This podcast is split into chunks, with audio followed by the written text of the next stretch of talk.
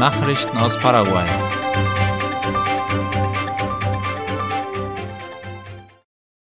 Nasse Landebahn verursacht Unfall auf dem Silvio Pettirossi.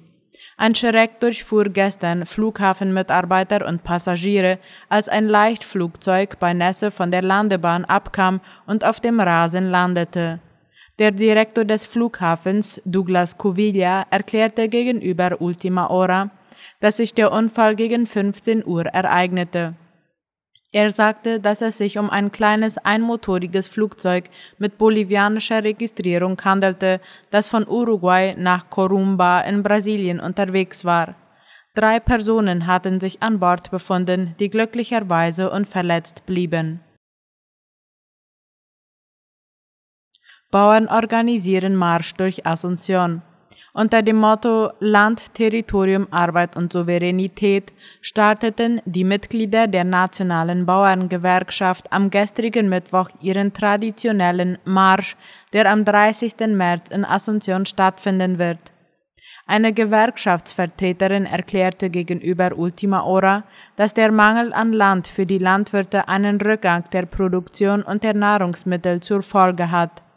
Da im April die allgemeinen Wahlen stattfinden, würden die Bauern diese Gelegenheit nutzen, um den neuen Regierungsvertretern ihre Bitten kundzutun. Der Mercado Cuatro hat einen neuen Direktor. Am gestrigen Mittwochmorgen übernahm Victor Lopez die Leitung des städtischen Marktes Mercado Cuatro und löste damit Juan Villalba ab, welcher nun neuer Leiter der städtischen Verkehrspolizei von Asunción wird. So schreibt Ultima Hora. Victor Lopez kann bereits auf eine Karriere als Beamter der Stadtverwaltung zurückblicken. Zuvor, während der Amtszeit von Mario Ferreiro, war er Direktor der städtischen Überwachungspolizei von Asunción. Im Februar ist der Fleischexport um gut sieben Prozent gestiegen. Der Nationale Tiergesundheitsdienst Cenaxa hat laut La Nation gemeldet, dass die Rindfleischexporte von Januar bis Februar dieses Jahres fast 88.600 Tonnen erreichten. Das ist laut einem vorliegenden Bericht ein Anstieg von mehr als sieben Prozent im Vergleich zu den 82.700 Tonnen, die im Februar 2022 verzeichnet worden waren. Im vergangenen Monat exportierte Paraguay Fleisch im Wert von fast 284 Millionen US-Dollar.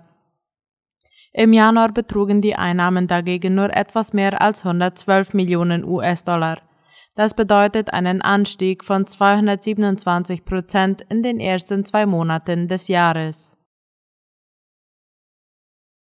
Die epidemiologische Situation bei Arboviren ist aktualisiert worden.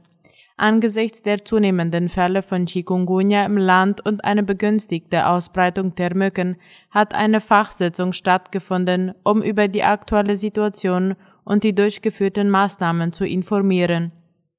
Darüber berichtet die Zeitung OI. An der Sitzung beteiligten sich unter anderem der Gesundheitsminister Julio Vorva, der Generaldirektor der Gesundheitsüberwachungsbehörde Guillermo Sequeira und der Direktor des Nationalen Dienstes zur Ausrottung des Sumpffiebers Cenepa, Gustavo Chamorro. Ziel des Treffens war, gemeinsame Strategien der Zusammenarbeit zu ermitteln, um die Reaktion der Gesundheitsinstitutionen zu optimieren. Besonders die Maßnahmen gegen Chikungunya und Dengue sollen verstärkt werden, heißt es. Auch die Bevölkerung wird aufgefordert, ihren Teil zur Vorbeugung dieser Krankheiten beizutragen, indem eventuelle Brutstätten von Mücken beseitigt werden. Eine mögliche Senkung des Stromtarifs zeichnet sich ab.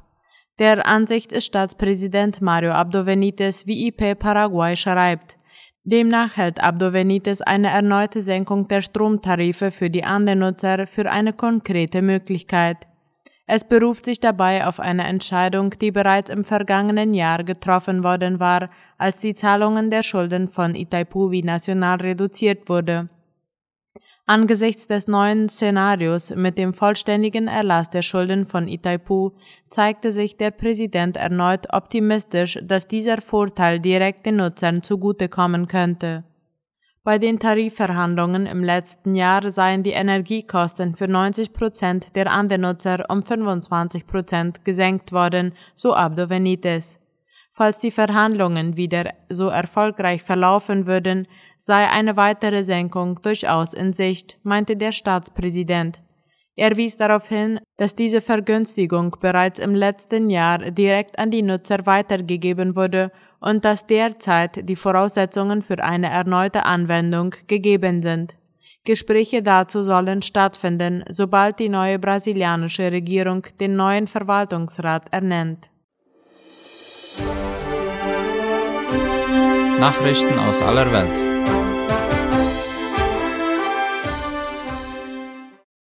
Großflächiger Stromausfall in Argentinien. Wie die Deutsche Welle berichtet, wurde gestern gegen 16 Uhr im Großraum Buenos Aires sowie in den zentralen Provinzen Santa Fe, Córdoba, Mendoza, Tucumán und Salta die Stromversorgung unterbrochen. Züge blieben stehen, U-Bahnen fuhren nicht mehr und die Ampeln fielen aus. Insgesamt waren rund 40 Prozent der Argentinier betroffen. Nach Angaben der Energieversorgungsunternehmen hat eine Hochspannungsleitung gebrannt. Diese liegt rund 60 Kilometer nördlich von Buenos Aires auf der Stromstraße zum Kernkraftwerk Atucha Uno. Daraufhin wurde das Stromkraftwerk aus Sicherheitsgründen vom Netz genommen. Auch in anderen Kraftwerken wurde der Betrieb gestoppt. Insgesamt wurden 10.000 Megawatt vom Netz genommen. Landesweit kam es dadurch zu Versorgungsengpässen. Das argentinische Energiesekretariat teilte mit, es werde mit Hochdruck daran gearbeitet, die Stromversorgung wiederherzustellen. Inzwischen würden die Systeme langsam wieder hochfahren. Baerbock richtet ihre Worte direkt an den im Saal anwesenden Lavrov. Bundesaußenministerin Annalena Baerbock hatte Russland beim G20-Gipfel aufgerufen, den Angriffskrieg gegen die Ukraine zu beenden. Wie die Deutsche Welle schreibt, forderte die Politikerin bei Beratung der G20-Außenminister in Indiens Hauptstadt Neu-Delhi das Ende des Krieges, das Ende der Verletzungen der internationalen Ordnung und das Ende der Bombardierung ukrainischer Städte und Zivilisten. Sie wandte sich dabei direkt an Russlands Außenminister Sergei Lavrov. Baerbock äußerte sich zudem besorgt, dass Russland den Vertrag zur Reduzierung von Nuklearwaffen aussetzen wolle. Sie forderte Lavrov auf, den Dialog mit den USA wieder aufzunehmen und zur vollständigen Umsetzung des Vertrages zurückzukehren. Beim G20-Treffen im vergangenen Jahr hatte Lavrov die Runde der Außenminister verlassen, damit er sich keine Kritik anhören musste. Pentagon genehmigt Waffenlieferung an Taiwan. Die USA haben eine geplante Waffenlieferung an Taiwan in einem Umfang von 619 Millionen US-Dollar genehmigt. Laut der Tagesschau handelt es sich um einige hundert Raketen und unter anderem für F-16 Kampfjets sowie um Start- und Steuerungssysteme und andere Ausrüstung, wie das Pentagon in Washington mitteilte. Die USA haben sich seit 1979 der Verteidigungsfähigkeit der Demokratischen Inselrepublik verpflichtet, was vor allem Waffenlieferungen bedeutet, die die chinesische Führung verärgern. Die Regierung in Peking betrachtet Taiwan nur als Teil der Volksrepublik und droht mit einer Eroberung. Die taiwanesische Regierung in Taipeh versteht die Insel hingegen schon lange als unabhängig. Indien ruft bei G20-Treffen zu Geschlossenheit auf. Der indische Premierminister Narendra Modi hat die Außenminister der G20-Gruppe angesichts des russischen Angriffs in der Ukraine zu Geschlossenheit aufgerufen, wie der ORF meldet. Man solle sich nicht auf Angelegenheiten konzentrieren, die man zusammen nicht lösen könne, sondern auf solche, die man lösen könne, sagte Modi zu Beginn des Außenministertreffens heute in der Hauptstadt Neu-Delhi. Die Minister sollten sich etwa um Herausforderungen wie Wachstum, Entwicklung, Katastrophenresilienz, finanzielle Stabilität, grenzüberschreitende Kriminalität sowie Lebensmittel- und Energiesicherheit kümmern, schlug Modi in seiner Videoansprache vor. Solche Themen betreffen auch besonders den globalen Süden, um den sich Indien bei seiner G20-Präsidentschaft dieses Jahr kümmern möchte. Modi sprach aber auch geopolitische Spannungen an, bei denen die Anwesenden verschiedene Ansichten hätten. Der Krieg in der Ukraine war auch eines der Hauptthemen. Die deutsche Außenministerin Annalena Baerbock warf Russland vor, mit dem Angriff gegen die Ukraine auch die Arbeit der G20 lahmzulegen. Ratifizierung von NATO-Beitritten erneut verschoben. Die Ratifizierung der NATO-Beitritte von Finnland und Schweden durch Ungarn lässt weiter auf sich warten, wie der ORF schreibt. Der Hausausschuss des Parlaments setzte die Ratifizierung, die ursprünglich für Dienstag kommender Woche vorgesehen war, erst in der Woche ab 20. März auf die Tagesordnung. Damit ist die Abstimmung bereits über sieben Monate aufgeschoben worden. Als Grund für die weitere Verzögerung gilt die Entsendung einer parlamentarischen Delegation in die beiden skandinavischen Länder. Das wurde seitens der rechtsnationalen Regierungspartei Fidesz mit der Notwendigkeit klärender Gespräche mit den NATO-Beitrittskandidaten begründet.